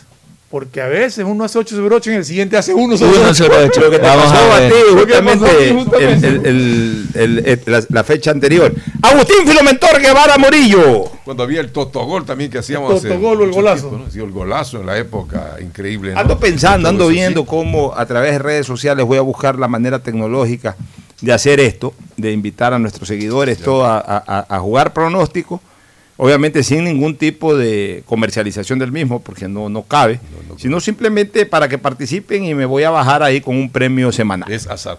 Bueno, ahora pues una comida. Ahora no, a eh, Mauricio ¿no? Zambrano tiene de aquí en, un tiempo máximo de almuerzo. 10 días, vamos a invitarlo a almorzar. eh, con eso cerramos el, homenaje. Comenzamos con esta alfombra roja que fue la canción, luego él inició el saludo y terminará con un a suculento Fernando almuerzo. Aguirre que desde hoy día recién fue. ¿eh? Así que Fernando Aguirre ya se- sí, se- está se reintegrando, reintegró a- al círculo militar. Posiblemente después ya de la excepción que termina la próxima semana, entonces probablemente también ya habrá. Él es parte militar, por tanto tiene que cumplir No, rigurosamente y lo que pasa es que toda la gente es vulnerable ahí, pues todos son jubilados, entonces difícilmente. Bueno, ¿no? Así- perfecto. Este, Consigue el fútbol. Novedades en el fútbol, Mauricio, Lo de Gustavo, de... Gustavo Alfaro, que es un llegó gran Alfaro. Ayer, comentarista. ayer llegó Gustavo Alfaro y habló muy bien, a muchos convenció. Convenció No, no, de- en la manera de, habla muy bien. Sí, en la manera de, enganchar, de atraer a- a- al, al el nuevo. Menotti, el nuevo Menotti, el nuevo. Yo arranco diciendo que me ha gustado la actitud de Alfaro, Total. de lo que dice. Además, al hablar de su actitud, que no anduvo dando vueltas, sino que se trepó un avión y ya está aquí. No como el vago No ese. como Cruyff. el otro vagonete. Y que no venía por el aquí. contrato, sino para cumplir, dijo él. No, y aparte que, que él conversaba de que hay jugadores que, que él en su momento preguntó si tenía alguna restricción de algún jugador, tiene carta libre para, para llevar a cualquier jugador que quiera. cualquiera. Obviamente que, que estén dispuestos a asumir el reto de la selección. Oye, no sé si ustedes vieron, yo vi un tuit de. Se lo vi a Ricardo Péndola. Saludos, Mi buen si es que amigo. nos Ah, escucha amigo, Ricardo. En que él decía que si ustedes le pudieran sugerir tres jugadores fijos para la Bueno, yo selección, armé una selección. Aquí, aquí, A. ¿Cuáles son esos tres Sí, que ustedes ver, no yo no te voy a decir A tres, yo Tres, no, yo- no, di los ya, tres, Pero déjame, déjame más bien dar la alineación que puse hace una semana atrás, justamente diciéndole Ya. al profesor Alfaro, que eh, sin perjuicio de que él es el único dueño de- de- del equipo titular de la selección y de los convocados y todo, yo como libre pensador de fútbol tengo derecho también a hablar por lo menos de una base seleccionable. Entonces, coincidimos. ya puse a Ortiz en la portería. Claro. En la defensa, porque a ver, tampoco es que estamos pasando por un gran momento de arqueros como si el año anterior o hace dos años atrás. De los, de los nacionalizados, el único que yo lo veo con nivel y creo que puede y debe ser convocado es Galíndez, de la. Católica. Porque es. ya Adrer yo creo que pasaron No, sus mejores no. momentos. Sí, difícil. Eh, de, de lo- de los otros nacionalizados, No, tampoco nacionalizados Frascarelli, no. es un buen arquero, pues tampoco ya para. punto, no. Ya, y a nivel de arqueros nacionales, después de Ortiz, nacionales, Pino no está pasando por un buen momento está bien. tampoco. El que está bien es este chico Chávez. ya. Mentira, Este chico Chávez, no pero, tiene que eh, coger camisetas más pesadas para, para verlo de verdad. Entonces yo creo que Ortiz, para mí, más allá del error técnico, que te lo dije incluso en ese lo- momento, lo que no me gustó porque es un error técnico, sí, pero, pero eh, es un muy buen arquero. Y, y los, los históricos están no tapan hace un año. Banguera, ¿de cuál fue el, último partido que tapó? Fue en octubre, ya casi un año. Y Domínguez estaba y de Domínguez hace rato que tampoco tapa. Entonces, ¿qué, qué vamos a llamar a estos arqueros que ni siquiera tienen arco en, en- en Así por lo menos 10 meses? Ya, en el arco Ortiz. En la defensa yo pondría a Perlaza, de, Liga de Quito, porque Claro. Velasco estaba muy bien, pero Mm. lamentablemente se lesionó. Y Castillo también anda muy bien, pero le falta un poco más a Castillo. Yo creo que Perlaza está más consolidado. es el- Y, y- y- y si estuviera jugando, por jerarquía yo lo pusiera a Antonio Valencia, pero no está jugando en este está momento. Está entrenando, ahí lo vi en un Twitter que anda, anda haciendo trabajo físico, pero no está, no está con pelotas hace rato, Mm. hace siete meses que no juega. Ya, entonces yo pondría a Perlaza por derecha, en el centro yo pusiera a Arboleda De acuerdo. y al Mariscal Guerra. Moisés Corozo también entra. No, el de, Guerra, el el de Liga. El de Liga. eh, Tiene más jerarquía. O sea, también tenemos que. no- tienen que sumarse dos cosas. Momento actual más jerarquía. No solamente momento actual. Aymar momento no entra. más jerarquía. Ahí vamos. Ahí Y Aymar vamos. no entra No, como reemplazante. ¿Cuál, No, estamos hablando de un Ya, equipo de- titular. Del equipo titular. Yo pondría, yo- yo pondría a bien. Arboleda y a este chico Guerra. Guerra, Franklin Guerra. Por izquierda, sin duda, Pervis Pervis Estupiñán. Y de De reemplazo acuerdo. ahorita Aníbal Chalá, que está jugando en Francia en primera división. De acuerdo, pero Pérez Y, y- y- y- por ahí ahí peleando el puesto, Beider Caicedo, que es el mejor Sí, pero- lateral izquierdo de, de- de acá de, de- Pero yo, estoy de acuerdo que Pervis debería ser el titular. O sea, la defensa Claro. coincidimos. Sí. Ya. Volantes. Ya, en el medio campo, yo pusiera a Deison Méndez, que para mí hoy es Jackson me- Méndez. Ja- Jackson, Jackson, Jackson, Jackson. Jackson, Méndez. Que para mí, de lo que se vio aquí, no se ve mucho la MLS. Está en la MLS. Sí, chico. en el Orlando pero, allá, pero igual allá está jugando bien, pero de lo que se vio el año pasado y, y en el fútbol ecuatoriano y todo, sin lugar a dudas, ese es el mejor volante central de marca que hoy tiene el Ecuador. Yo pondría a, eh, por derecha, lo pongo a Gonzalo Plata, que está jugando en Europa Está bien, y que está generando Es muy buena imagen. El Plata. Gonzalo Plata, el, el- el- el Sí, juvenil, el el juvenil sub-20 que que está jugando en Sporting de división, Lisboa. el Sporting de Lisboa. Es Usted claro. que está jugando en, el- un equipito de Portugal, está jugando en el Sporting de Lisboa. Y de titular. Ya. Eh, por izquierda yo pusiera a, a Renato Ibarra. Renato, sí. El Ya ve- Atlas. Ya, que está en el Atlas. Y de enganche yo pusiera a este muchacho, o de enganche, o, o como eh, punta retrasado, pusiera este muchacho Franco, que está haciendo goles en Brasil. Alan Franco. Franco, bueno. Alan Franco. Alan Franco. No Yo y puse por ahí a Miller. Bolaño, pues Miller Bolaño realmente incluso ha tenido ese problema. sin equipo? Sí, está sí. sin No, equipo. Alan Franco, ahí me equivoqué. Alan Franco. Y adelante pongo a dos. Pongo a Felipe Caicedo, que hasta hace pocas semanas atrás, cuando eh, se jugó el calcio, estaba jugando de titular y hizo algunos goles. O sea, está, está en un gran momento. Y al otro que pongo es Ángel Mena, que para mí es el mejor delantero ecuatoriano después de Felipe Caicedo en el exterior. Es el más regular, porque Ener Valencia juega, no juega, a veces hace gol, a veces no hace gol. Pero obviamente también Ener Valencia tiene que estar en esa consideración No, y punto. Mena normalmente figura en su equipo. Me- Mene figura. Entonces son los jugadores que tienen las dos cosas, vigencia y jerarquía. Esa para mí es una base. Me salieron cualquier cantidad de Twitter que estoy loco, que con ese equipo nos meten, nos golean todo. Pero esos son los jugadores que están en este momento en mejor nivel. A Pues. Garcés ya no le tomas en cuenta tampoco. No, tienen Garcés bajó su jerarquía. ¿Pero a nivel quieren, también. pues? Esa es la pregunta. Lo ¿Quién que no veo en la selección yo veo, a- ahora, hoy por hoy, es gol. Pero ahí ¿Qué tienes importa? a, No, a- que, a- eh, Alan Franco está haciendo El goles. problema que tienes ahí O sea, es en la delantera que también están- No quiere jugar en la selección. Claro, ya lo con Felipe Caicedo no quiere jugar en la selección. Ah, bueno, si el señor Felipao no quiere jugar en la selección, que ya eso es otra Ya cosa. lo viene diciendo. Allá lo pones a Ender Valencia, que es el goleador histórico de la selección. Y Egner Valencia siempre le va bien con la selección. Bueno, Creo que así no, sí. esté, así no esté jugando en su, en equipo, le va bien. en y también un jugador que obviamente por lo que hizo el año pasado, por lo que hizo este año en Campeonato Nacional hasta que estuvo en el Campeonato Nacional y por lo que hizo en Copa Libertadores, también tiene que ser un elegible de primera mano. Fidel Martínez, sí. Pero Fidel, Ah, sí, Sí, sí, sí. Martínez Fidel Martínez. venir de tanta Y hay, hay algunos jugadores Ya, que tienen que estar. el- el- los nacionalizados hoy, no hay ningún nacionalizado que me llene hoy día plenamente, sobre todo para el nivel de juego rápido. Ni Márquez. No, porque Márquez es un muy buen 5, pero, pero estamos armando un equipo sumamente rápido. Y más Entonces, joven. Ya. Eh, el Quito Díaz, ustedes saben lo que yo pienso del Quito Díaz, el mejor día es la historia del Barcelona, pero, Pero no lo ya veo, no, no para un ritmo de eso de eliminatorias ante, aunque ese Es lo mismo que, que otro jugador. aunque que ese tenga- jugador con cuatro o cinco pases profundos a esas gacelas, Es, pero- igual, pero- es pero- igual que, que Facundo Martínez. Sí, igual que Facundo Martínez. Entonces, eh, eh, creo que el estilo de la selección nuestra tiene que ser una selección profundamente rápida, extremadamente rápida. Eh, porque tenemos hoy jugadores que están pasando por un gran nivel porque son muy rápidos también. O sea, eh, el estilo de juego no tiene que ser un, un estilo a- de, de- de amaqueo de pelota, sino de profundidad de juego. Sin entrenar, lo vemos muy bien el señor Gustavo Alfaro, que es importantísimo la mentalidad que tenga el equipo ganador. Vámonos a una pausa, retornamos con más del deporte. El siguiente es un espacio publicitario apto para todo público. Detrás de cada profesional hay una gran historia. Aprende, experimenta y crea la tuya. Estudia a distancia en la Universidad Católica Santiago de Guayaquil. Contamos con las carreras de marketing, administración de empresa, emprendimiento e innovación social, turismo, contabilidad y auditoría, trabajo social y derecho. Sistema de educación a distancia de la Universidad Católica Santiago de Guayaquil, formando líderes Si quieres navegar más, los paquetes prepago Claro de 1 a 6 dólares te dan el doble de gigas para duplicar tu diversión. Porque en Claro si puedes disfrutar del doble de videos, posteos y memes a más velocidad. Y además te damos gigas gratis para hablar o videollamar sin parar por WhatsApp y Facebook Messenger desde donde tú estés. Activa ahora tus paquetes prepago en tu punto Claro favorito a nivel nacional por ti más conectados. Más información y condiciones en El BIES presenta una nueva manera de buscar tu casa o departamento propio cómodamente donde estés. Proyectate TV, un espacio donde se conocerán los mejores proyectos inmobiliarios del país, con información detallada para tomar la decisión de tener tu casa propia. Precalifica para el préstamo hipotecario a través de la web de Proyectate y otras facilidades que tienes como afiliado en el BIES. Proyectate a cumplir tu sueño de tener casa propia con el BIES. Proyectate TV, sábados y domingos a las 8 y 30 de la mañana por TC Mi Canal.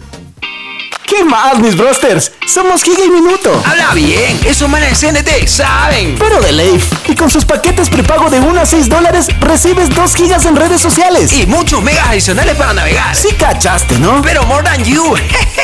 CNT, conectémonos más. Más información en www.cnt.com.es. Hola profesores, si sabían que CNT tiene los juegos más pepa de la web? Hablen bien. Recargando este 6 latas, recibes sin costo una suscripción a CNT Gamers, el portal con los juegos más top para que no pares de divertirte. CNT, conectémonos más. Más información en www.cnt.com.es. El BIES presenta una nueva manera de buscar tu casa o departamento propio cómodamente donde estés. Proyectate TV, un espacio donde se conocerán los mejores proyectos inmobiliarios del país, con información detallada para tomar la decisión de tener tu casa propia. Precalifica para el préstamo hipotecario a través de la web de Proyectate y otras facilidades que tienes como afiliado en el BIES. Proyectate a cumplir tu sueño de tener casa propia con el BIES. Proyectate TV, sábados y domingos a las 8 y 30 de la mañana por TC Mi Canal. Si quieres estudiar, tener flexibilidad horaria y escoger tu futuro, en la Universidad Católica Santiago de Guayaquil trabajamos por el progreso en la educación, ofreciendo cada día la mejor calidad. Estamos a un clic de distancia.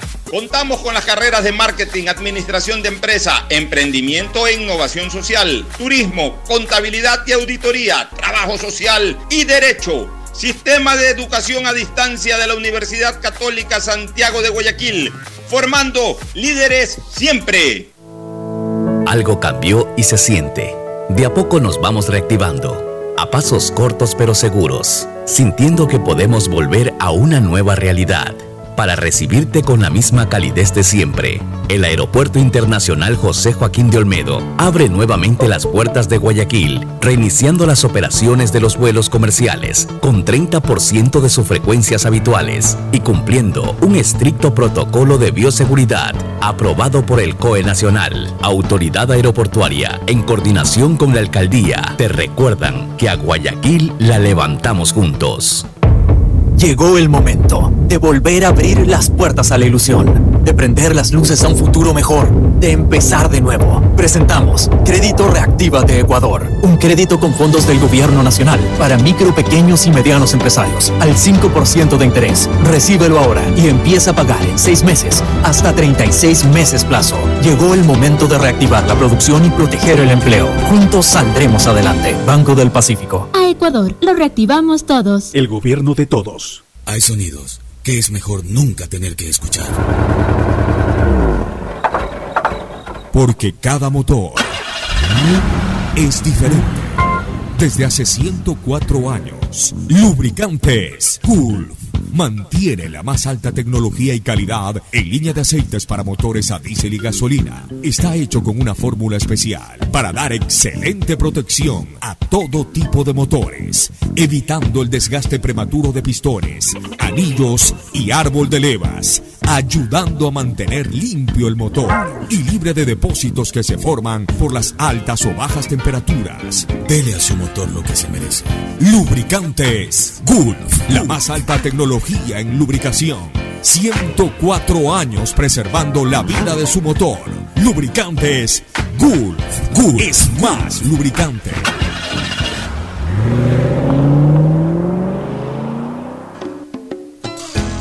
Fin espacio publicitario.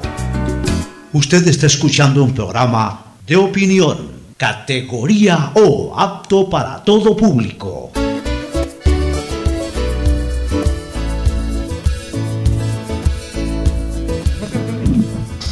Bueno, retornamos, retornamos aquí en la hora del pocho con novedades. Mañana hay fútbol. Mañana hay Pero, fútbol. eh, fútbol, Sí. eh, eh, son partidos adelantados. Mañana no es fecha completa como hemos venido eh, observando durante todo este tiempo. Se adelantan dos fechas de la.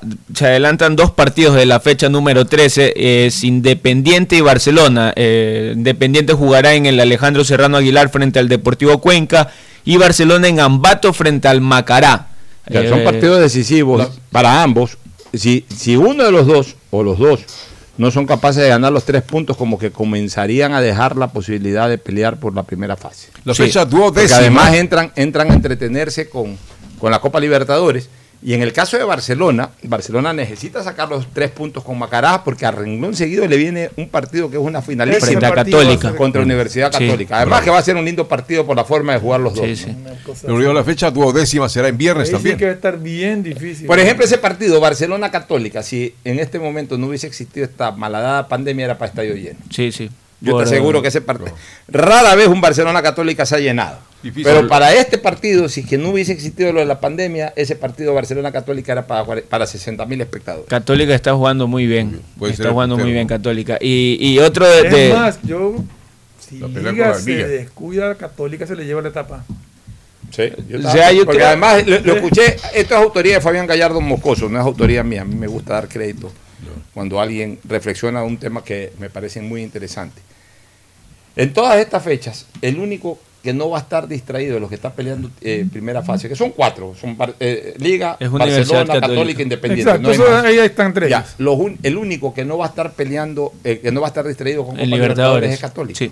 Porque justo Barcelona, Independiente y Liga están preocupados con la Libertadores. Te que, digo, eh, eh, entonces eso Católica decía, está relajado y descansado para no- cada uno de los Mire, partidos. le doy partido. Gallardo, pero coincido plenamente. Y por eso yo hacía el comentario ese de que se descuida Liga y Católica se le Y puede llevar. doy los partidos que le quedan a Católica por jugarse. Es Barcelona, que enfrentan el día domingo, y ahí juega con el técnico universitario, con Delfín y con Emelec. O sea, eh, Quito, ¿no? sí, eh, y con Emelec eh, ahí pueden definir cualquier cosa. A Barcelona los últimos partidos por jugar es Macará el día de mañana, Universidad Católica el domingo, Independiente del Valle. ¿En dónde? eh, Independiente del. Valle es allá, sí, Allá. en San Golquí. Y acá con el Nacional. O sea, Barcelona por lo menos tiene tres partidos bravos y, y parece mentira a estas alturas Y- de la vida decir que ya no es tan bravo el partido con el Nacional, que era el partido más bravo. más que tenía bravo, Barcelona. O sea, son dos con rivales directos, que son Sí, no, no, el pa- Católica e el- Independiente. Y encima tiene en medio Junior y tiene en medio Flamengo. O sea, Sí. lo de Barcelona es complicado. Pero, pero no puede renunciar a la lucha. Liga es que A Liga le toca con Guayaquil City. Este Eh, domingo. Exactamente. En, en Ponciano. O sea, Sí. si ya rebala con Guayaquil City, ahí sí se puede quedar liga, pero, pero en teoría, ¿Qué como está tiene? mostrándose Guayaquil City, Emelec. debe ganar liga. Regala. ¿En dónde? en Guayaquil. en Guayaquil. Con el técnico y con el Muchurruna. ¿En dónde, Michurruna? Tiene dos ¿En partidos complicados. En, en Con Ambato. el. Ay, técnico Ambato. y con Muchurruna. Eh, ¿Con No, el yo, técnico en dónde? yo le- en Ambato. Con el técnico es en Ambato. ¿Y No, no, no, ¿Cuánto con el técnico es en Quito y Muchurruna es en Ambato. Correcto, que técnico sí, porque con Mira, Emelec juega hay, hay un de partido, visitante. hay un partido que por las polémicas constantes que han habido interdirigenciales entre los PAS y NEME, va a ser un partido en que Mele va, eh, NEME va a obligar a su equipo a- al todo o nada ese partido con Liga. No, no, no, yo creo que ese partido lo- lo- lo- puede ser crucial para, para la definición de la etapa. Y además, a ver, hay dos partidos, tres partidos que son cruciales para la definición de esta etapa, punto. Tres partidos que son Hay cruciales. varios. El del domingo, Barcelona Barcelona Católica. Sí. El del el siguiente, este de, de- de Barcelona Independiente y además este de Melec Liga. Y también en Melé Católica. Sí. Yo creo, que yo creo que el de Melé Católica va a ir condicionado al resultado. A como de estos vaya partidos. nosotros, claro. Porque Pero es el e- último. estos Es son el los que partidos cierra el partido. Es el chocan, último. chocan entre, entre candidatos. Sí. O sea, Barcelona Católica son Emelec- candidatos. Emelec sin- Eh, Barcelona Independiente son candidatos. Y, y- y en el caso de Liga Emelec, Emelec no es candidato, pero. Pero eso te iba a decir. pero- es el único que no tiene Emelec- rival directo Emelec se sin, sin jugarse nada puede definir porque juega con Católica y Por juega con supuesto, Liga. así es. Emelec es uno de los claves para dar a definir Y quiénes pelearán en la etapa. en esta etapa sin público, lamentablemente, Ah, ah, pero bueno. es. hay que Mañana damos los pronósticos de la Ma- ma- fecha. mañana los pronósticos, pero vamos 13. con una última recomendación comercial. Auspician este programa. Aceites y lubricantes Gulf, el aceite de mayor tecnología en el mercado. Acaricia el motor de tu vehículo para que funcione como un verdadero Fórmula 1 con aceites y lubricantes Gulf. El BIES te presenta una nueva manera de buscar tu casa o departamento propio cómodamente en el lugar donde estés. A través de Proyectate TV, un espacio donde se conocerán los mejores proyectos inmobiliarios del país con información detallada para tomar la decisión de tener tu casa propia. Puedes precalificarte para el préstamo hipotecario a través de la web de Proyectate. Este programa se emitirá todos los sábados y domingos a las 8 y 30 por TC Mi Canal. Proyectate TV, la nueva fórmula para conseguir y lograr el sueño de tu vida. ¿Quieres estudiar, tener flexibilidad horaria y escoger tu futuro? En la Universidad Católica Santiago de Guayaquil trabajamos para el progreso en educación, ofreciendo cada día la mejor calidad y para ello estamos a un clic de distancia. Escoge la carrera de tu vocación. Puede ser marketing, administración de empresas, emprendimiento e innovación social, turismo, contabilidad y auditoría, trabajo social y también derecho.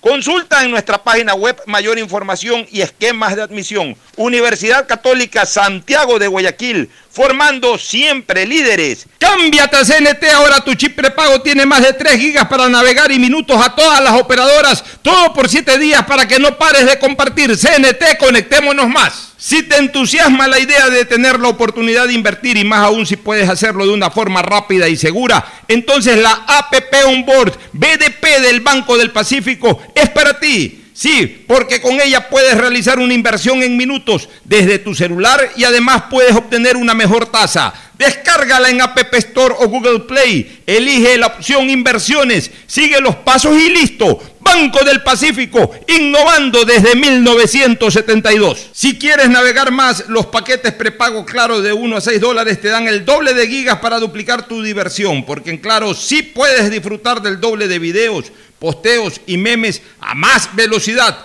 Y además te damos gigas gratis para hablar o videollamar sin parar por WhatsApp y Facebook Messenger desde donde tú estés. Activa ahora tus paquetes prepago en tu punto claro favorito a nivel nacional. Por ti más conectados.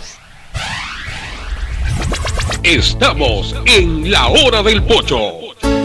Muy bien, eh, ya en la parte final alguna cosita. Pocho, sí. Eh, Guayaquil City y Gaibor insisten en, Los 20 en inscribirlo, pero Independiente pondría una demanda ante la FIFA por 20 ¿Y millones para de qué se va a dólares, meter en problemas Guayaquil? que es la cláusula de rescisión Yo creo que, que tiene Gaibor. Guayaquil Aunque la está FIFA entrenando. aparentemente lo está Sí, habilitando para que juegue Exactamente. Es, es eso que lo que está esperando. Guayaquil City. No se está metiendo creo que hasta ahora porque Guayaquil City no ha Está oficializado nada. esperando la autorización de la FIFA. Un permiso provisional, provisional. que le dé si ya, a Gaibor. si ya está autorizado por la FIFA, ya no tiene por qué pagarse ninguna. Guayaquil City en ese caso no, Está no tienen de es un que- problema. Y el jugador tampoco. Pero es pues, que si la FIFA todavía no lo autoriza. Ajá. Ah, no, pues es que tiene que jugar bajo autorización, Bajo autorización de la Lo que está haciendo Si es lo que hace está- Independiente ya ha puesto supuestamente una demanda Sí. ante la FIFA. por- Qué mal que terminan lamentablemente los jugadores ecuatorianos. Todo se debe al no al bajo rendimiento. Porque si, si ver, fueran jugadores pero que, aquí que- no que la culpa- no, a ver, Independiente tiene una deuda con Gaibor de hace años Y medio. con Ya, Emelec, pero yo me no, escucha, Con Emelec. pero yo no hablo de la parte económica, este Fernando, porque a mí me gusta ser justo, así como cuando nosotros nos quejamos de nuestros paquetes que vienen, digamos de los paquetes que vienen de afuera y se van y, y después los equipos quedan debiendo y cobran indemnizaciones y todo. Pero no- Eh, eh, eh, es lo mismo acá, de lo o sea, que yo tengo entendido. si fueran y triunfaran, no tuvieran estos de lo que yo tengo entendido, no es ninguna indemnización, sino que le deben a Gaibor Sí, de, sus bien. sueldos y de sus vainas. Ya, es lo que tengo bien, entendido. ya, no conozco a fondo el a tema. cobrar eso, Por eso tiene que Gaibor se declara jugador libre. ya, Por eso que declara ya, jugador pero, libre. pero todo eso se obviara si triunfara, porque si triunfara no solamente que no tuviera ese problema, sino que fuera eh, vendido incluso a un país, a otro país de Europa con, con- con mayores ingresos para él, para el club que a, a su vez hizo la inversión. O sea, el problema de nuestros jugadores es que viajan y no triunfan, se, se desplazan y no triunfan, son pocos los que triunfan. A pesar de que se les ve condiciones técnicas, yo no sé qué es que les pasa, porque en, en el caso de Gaibor, Gaibor no es un chico como, como estos otros que a veces van, que son alborotados, que andan en... No, tranquilo. es un- muchacho Gaibor. tranquilo, profesional, responsable. El problema de Gaibor es uno solo. Y él, en el fútbol argentino al menos no iba a dar nunca. El problema de Gaibor es que es pecho frío. Él es un jugador con muy buena condición técnica, pero, pero le falta más fuerza eh, eh, espiritual, o sea, ese, ese pecho caliente, ese ponerse el equipo al hombro. Un tipo Sebastián Rodríguez, así que, que caramba, que, que, que bote candela del pecho. Eso le falta. a Noriega le fue bien, Sebastián ¿eh? Rodríguez, eh, ese tipo siente la camiseta como que si hubiera Es jugado toda su vida en el equipo. ¿no? Y, y es hasta el, el nuevo capitán Sí, de el Melec. Es profesional, Oyola, son profesionales, Exacto, son Oyola pecho caliente. Entonces, eh, ¿Cuántos al- años al- tiene Sebastián Rodríguez? Al menos, Joven. sí, No, al, sí, al muy menos bien. en esa posición. Vamos a al menos en esa posición se necesita tener pecho caliente, porque, porque ese es el motor. de- Claro, pues, donde mandan. un, un motor frío, imagínate. Que, que- o sea, eh, la posición de mediocampista, donde juega Gaibor, donde juega Oyola, donde juega Sebastián Rodríguez, es una posición motora del, del equipo. Entonces necesita calentar. No, no puede ser pecho frío. Que tiene Tiene alzar- 28 años Sebastián Rodríguez, un gran jugador. Guayaquil Jugadorazo. City no va a dar posibilidad pues, de caer en la trampa porque es una viveza argentina también de sacar 20 millones de dólares. Están locos. Gracias por su sintonía. Este programa fue auspiciado por Aceites y lubricantes Gulf, el aceite de mayor tecnología en el mercado. El BIES te presenta una nueva manera de buscar tu casa o departamento propio a través de Proyectate TV, un espacio donde se conocerán los mejores proyectos inmobiliarios del país, sábados y domingos a las 8 y 30 por TC Mi Canal. Claro, con una promoción especial para este mes de septiembre, si estás al día en tus pagos, te damos el doble de gigas en tu plan móvil para que disfrutes mucho más. Promoción válida hasta fin de septiembre. Universidad Católica Santiago de Guayaquil y su plan de educación a distancia, formando siempre líderes. Con la APP Onboard PDP del Banco del Pacífico, puedes generar aperturas de cuenta o inversiones. Descárgala en App Store o Google Play. Elige la opción apertura de cuenta o inversiones y sigue los pasos. Banco del Pacífico innovando desde 1972. CNT te trae los mejores paquetes prepago de 1 a 6 dólares. Recibe Facebook, WhatsApp y muchos gigas adicionales para que no pares de navegar. CNT, conectémonos más. Este fue un espacio contratado. Radio Atalaya no se solidariza necesariamente con las opiniones aquí vertidas.